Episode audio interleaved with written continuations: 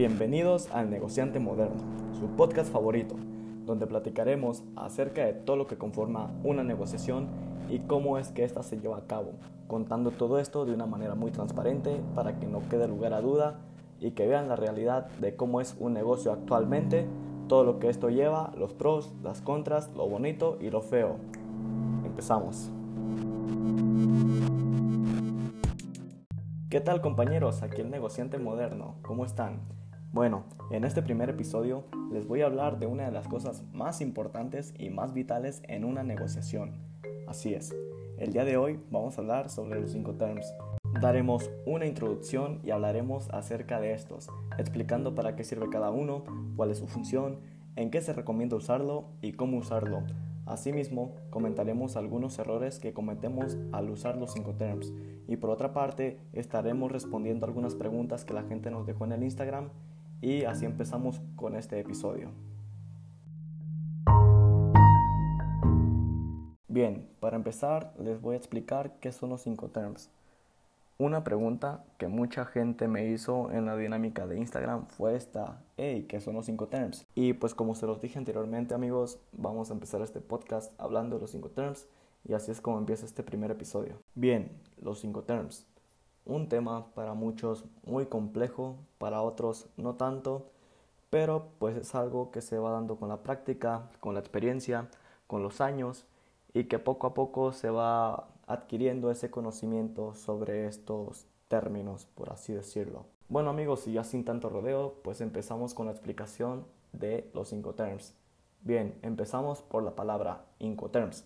Esta proviene de International Commercial Terms, ya que en su traducción al español diría términos de comercio internacional, y como su propio nombre lo indica, son los términos y requisitos de una operación de compraventa internacional.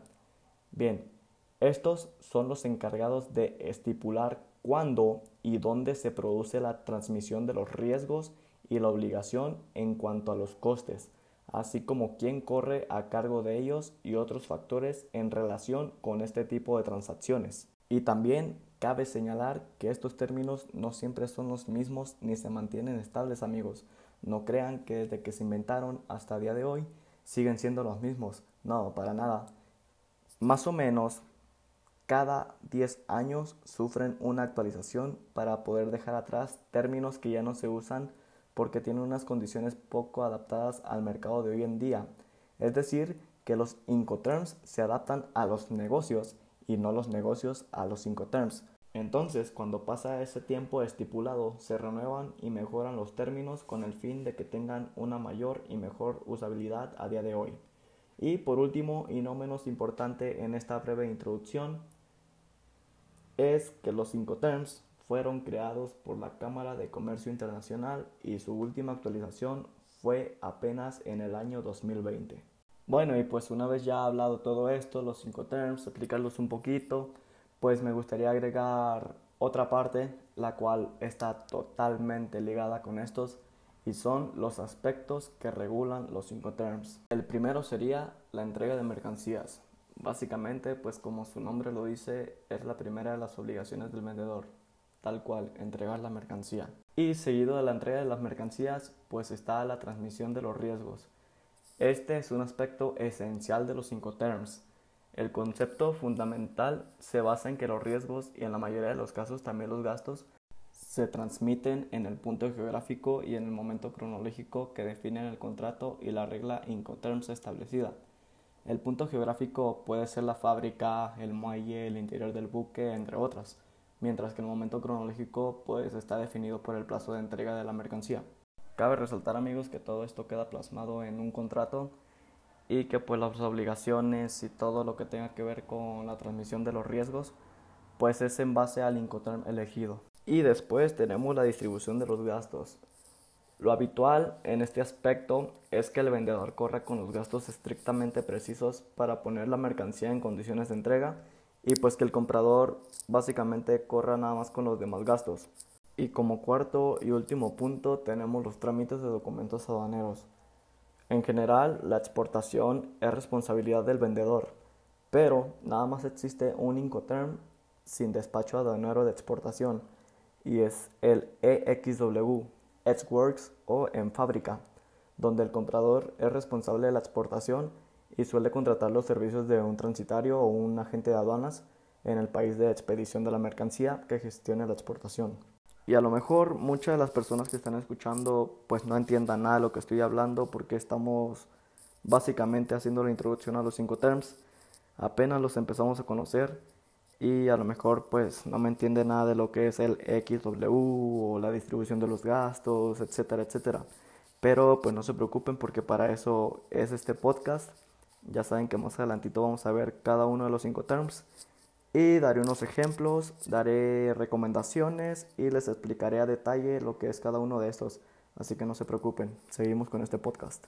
Y bien, pues ahora sí, ya para entrar de lleno con el tema, vamos a ver los 5 terms 2020, muy importante. Vamos a hablar sobre los 5 terms de la última actualización hecha apenas en el año pasado. Y pues ya con esto puede haber una idea más clara, se va a entender mejor el tema y pues empezamos con esto. Empezamos con el primero. Incoterm EXW, Edsworks o en fábrica. El vendedor o el exportador le entrega la mercancía al comprador en sus propios almacenes, en los almacenes del vendedor, por lo que solo tendrá que preocuparse de embalar la mercancía. Y el comprador o importador se encarga de todos los gastos y corre con todos los riesgos desde que se recoge la mercancía en el almacén Punto muy importante a resaltar es que en este el seguro no es obligatorio, pero si se llegase a contratar uno, corre a cargo del comprador, que es el que asume el riesgo. Y pues este Incoterm solamente deberá utilizarse cuando el vendedor entregue la mercancía en sus propias instalaciones. Si se hace en cualquier otro lugar, debe utilizarse otro término. Bueno, y pues por otro lado está el FCA, el Free Career o libre transportista en el cual el vendedor entrega la mercancía al comprador en un punto pactado previamente y asume los costes y los riesgos hasta que se entrega la mercancía en dicho punto. Esto incluyendo los costes del despacho aduanero para la exportación. Y el comprador es el que asume los gastos desde la carga a bordo hasta la descarga, incluyendo el seguro en el caso de contratarlo, ya que es la persona que corre con el riesgo a la hora de cargar la mercancía en el primer medio de transporte. El siguiente Incoterm es el FAST, Free Alongside Ship, libre al costado del buque. En este, el vendedor, como su propio nombre lo indica, entrega la mercancía en el muelle de carga del puerto de origen al lado del buque, donde se transportará la mercancía. El vendedor también es quien asume todos los gastos hasta la entrega, incluidos los trámites aduaneros de la exportación. Y el comprador, pues se encarga de la carga mientras vaya a bordo del buque, además de su estiva, flete y demás gastos hasta que se entrega en destino incluido también el despacho de importación y el seguro. Y bueno, anteriormente en este mismo punto comenté la palabra estiva, a lo mejor muchos de ustedes ya la saben, a lo mejor muchos no, pero para que no haya confusión ni quede duda, pues se las voy a explicar brevemente. La estiva es la adecuada distribución de las, de las mercancías perdón, en las unidades de carga. Esto quiere decir que esta actividad maximiza el aprovechamiento del espacio disponible en las unidades de transporte. Además, forma parte también de una de las labores indispensables para el transporte de mercancías. Y continuando con este mismo Incoterm, con el FAS, el comprador igualmente asume los riesgos en el momento que la mercancía se encuentra en el muelle de carga antes de subirla al buque. Y pues para concluir con este Incoterm, solo se utiliza para el transporte marítimo, normalmente para productos especiales por sus necesidades de carga y no suele ser muy común en cargas paletizadas o en contenedores. Seguido de este tenemos el Incoterm FOB, Free On Board o libre a bordo. En este, el vendedor corre con todos los gastos y riesgos hasta que la mercancía se sube a bordo del medio de transporte, así como el despacho de exportación y gastos en origen. Y por otra parte tenemos el comprador, el cual se encarga de los costes del flete, descarga, trámites de importación, entrega en destino y del seguro en caso de que se haya contratado. Los riesgos se transmiten en el momento en que la mercancía esté a bordo. Y este Incoterm solo se utiliza para el transporte marítimo y no debe utilizarse para la mercancía que ya vaya en contenedores. Bien, y después está el CFR, Cost and Freight, coste y flete. En este el vendedor se encarga de todos los costes hasta que la mercancía llega al puerto de destino, incluyendo el despacho de exportación, los gastos de origen, el flete y normalmente también los gastos de descarga. En contraparte, el comprador corre con los trámites de importación y el transporte interior hasta el destino. También asume los riesgos desde que la mercancía está a bordo, por lo que suele ser muy frecuente contratar un seguro, aunque este no es obligatorio. Y cabe resaltar también que este Incoterm solo se utiliza para el transporte marítimo. Y después tenemos el Incoterm CIF, Coast Insurance and Freight, coste, seguro y flete, el cual prácticamente cumple con los mismos parámetros que el CFR, el que vimos anteriormente, pero este con el añadido de que el vendedor debe contratar un seguro. Después tenemos el CPT, Carriage Pay To, transporte pagado hasta. En este Incoterm, el vendedor corre con todos los gastos hasta que la mercancía se pone a disposición del vendedor en el lugar acordado por las dos partes, lo que supone gastos de origen, despacho de exportación, pago de transporte principal y normalmente los gastos de destino también. Y el comprador básicamente solo se encarga de los trámites de importación y el seguro en caso de que se contrate. Y este Incoterm sirve para todos los medios de transporte.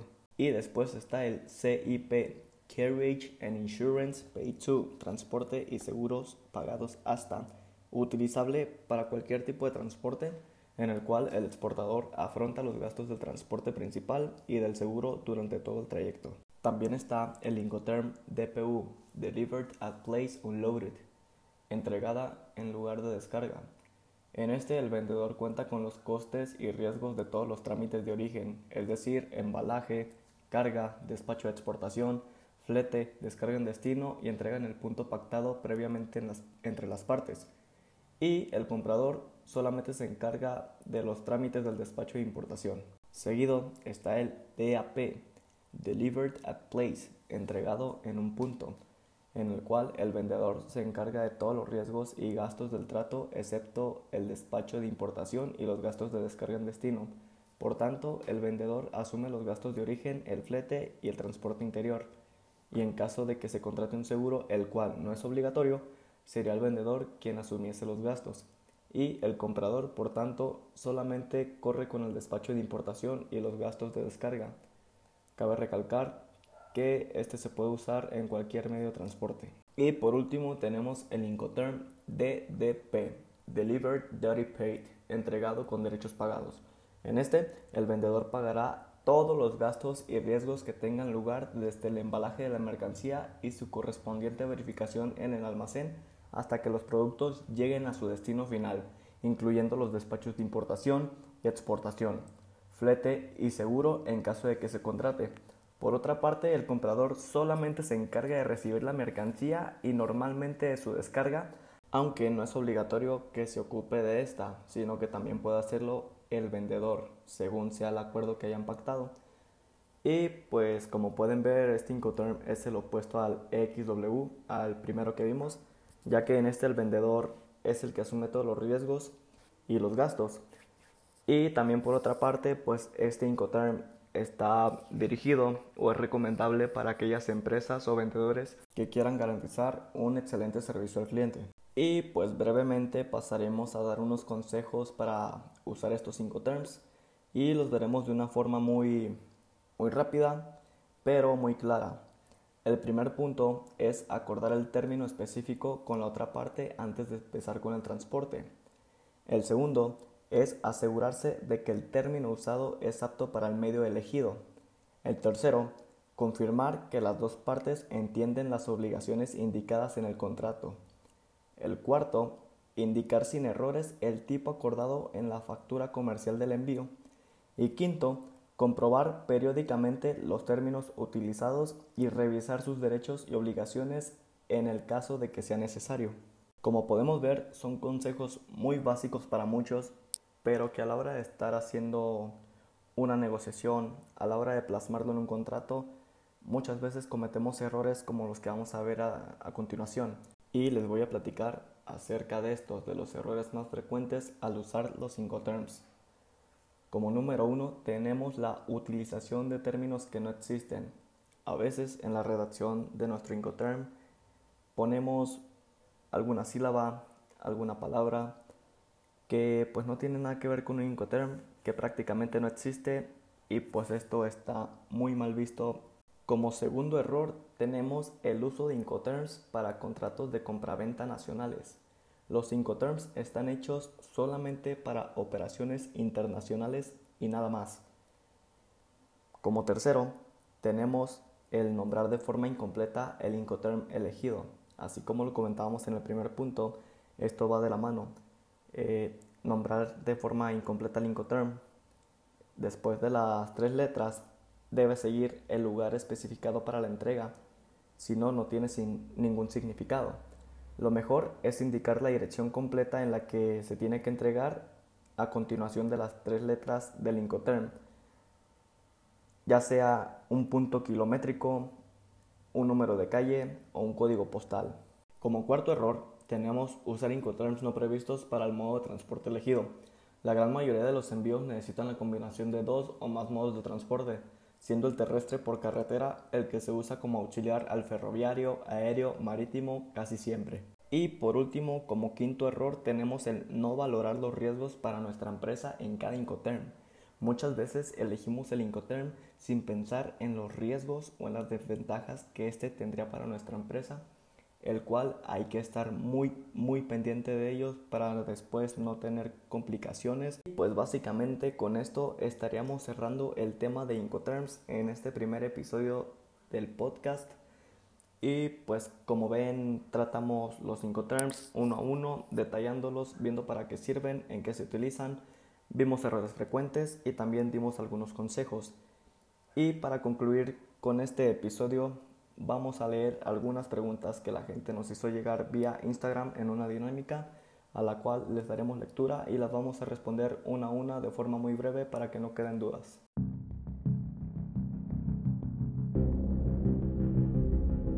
Bien, cabe señalar que en la dinámica de Instagram las preguntas fueron acerca de Incoterms, negocios internacionales y también muchas personas tuvieron dudas acerca de los agentes aduanales y lo que son las aduanas, así que vamos a dar paso a ello y responderemos todas. Bueno, la primera pregunta, la duda que muchos de ustedes tenían era qué son los Incoterms, para qué se usan, cómo sirven, etcétera lo cual ya quedó respondido prácticamente con todo lo que hemos hablado en este podcast, en este episodio. Así pues creo que por esa parte esa pregunta ya está respondida. A lo que pasamos con la siguiente pregunta y dice, ¿hay alguna opción de primero revisar o comprobar el producto con un paquete pequeño para luego comprar a gran escala? Bueno, usualmente cuando se van a hacer este tipo de transacciones grandes, hacemos una revisión, una investigación muy a fondo sobre el producto, sobre el vendedor y pues también muchas veces tenemos que ir hasta el país de origen a cerrar ese trato y ahí es donde vemos los pues el producto eh, como tal, lo checamos, lo revisamos, vemos si nos gusta y es prácticamente como, como podemos ver ese producto en, en escala pequeña, por así decirlo, aunque muchas veces si también la empresa, la empresa que te va a vender el producto, te brinda una pequeña demostración de su producto, el cual te lo hace llegar hasta la puerta de tu empresa para que así lo cheques un poco y pues también esto le ayuda a la empresa vendedora para tener un mejor servicio al cliente, para que tú te motives a comprarlos y pues básicamente esas serían las maneras. Bueno, y como siguiente pregunta tenemos cómo puedo identificar qué producto puede ser buena inversión en mi ciudad. Primeramente, tienes que tener el producto bien definido. No puedes adivinar a ciencia cierta qué producto va a funcionar y cuál no. Es mejor centrarte en un producto y eh, con base a ello checar cuáles son las posibilidades en el mercado. Para esto te puedes guiar investigando si ya hay gente vendiendo ese producto en tu ciudad, preguntando a gente si lo compraría, guiándote, como lo dije antes, si ya hay empresas que lo venden, si hay personas que lo venden, guíate con ellos para ver qué tal les va. y cómo tú te puedes introducir en ese mercado teniendo una ventaja sobre estas empresas que ya están establecidas. Muchas veces entramos en un mercado que ya está muy desarrollado, en el cual es prácticamente imposible dar mejores opciones, dar un mejor servicio, etc. Pero cuando es un producto nuevo, cuando es un producto innovador, tenemos un gran, un gran margen, un gran campo para negocio y pues ahí es cuando nos damos cuenta de qué tan bueno puede ser este o qué, qué tan malo puede ser, ¿no? Pero sí, es a base de eso. Haz una investigación previa, eh, consulta o más bien ten un producto claro y ya en base a ello ya tendrás un concepto más abierto. Y como última pregunta dice, ¿tengo que hacer un registro previo en alguna dependencia de gobierno para comenzar a importar? La respuesta es sí, definitivamente. Todos aquellos que deseen importar mercancías de forma definitiva a México pues deben estar registrados en el padrón de importadores y también se pueden inscribir personas morales no contribuyentes y personas físicas siempre y cuando éstas comprueben una actividad empresarial de acuerdo con lo previsto a la ley del impuesto sobre la, sobre la renta, perdón, el ISR. Y pues cabe recalcar también que este es uno de los principales requisitos que la Secretaría de Administración Tributaria, el SAT, exige a cualquier persona física o moral que desee introducir mercancías en el país. Y pues esta inscripción es un trámite sencillo y gratuito que se realiza mediante el llenado de una solicitud electrónica dentro del portal del SAT. Y además, para realizar este trámite y que la solicitud sea autorizada, es necesario estar al corriente en las obligaciones fiscales e ingresar los datos correspondientes a la empresa. Y básicamente estas fueron las preguntas amigos, como ven, preguntas acerca de los terms, acerca de aduanas, acerca de negocios y del cual pues pude compartirles un poquito de mis conocimientos, apoyándome un poquito de algunas otras fuentes, pero ahí están las dudas contestadas. Igual, ya saben, si tienen alguna otra pregunta me la pueden hacer llegar. Y esto es todo de mi parte. Se despide el negociante moderno y gracias por su atención. Nos vemos en la otra.